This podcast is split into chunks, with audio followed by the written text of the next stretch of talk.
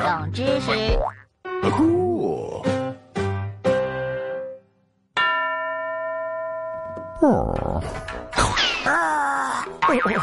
我我妈说了，古代文字的意思和现在差不多，可可我还是看不懂。你妈都不知道听谁说的？古汉语的书面语叫文言文，难懂，主要是因为古汉语的用词和现代汉语差很多。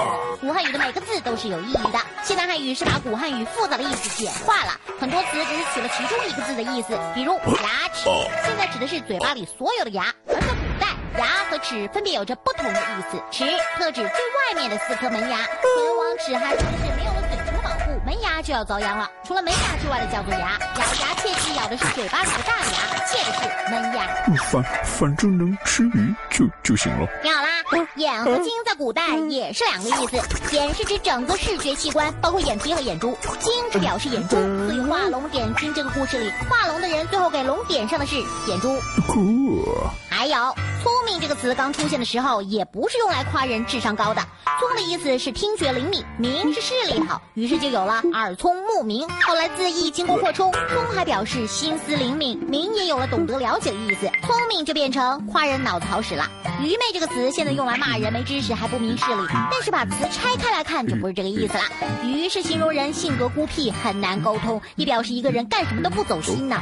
昧的意思是太阳没有出来，天没亮，后用来形容混乱和隐瞒，因为都见不得光。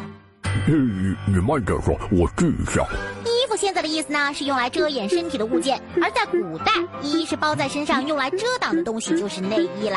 服是穿在外面的，表示等级地位，比如古代的官服。还有哦，古代人问服不服啊，是问你衣服合不合身，不是要和你打架。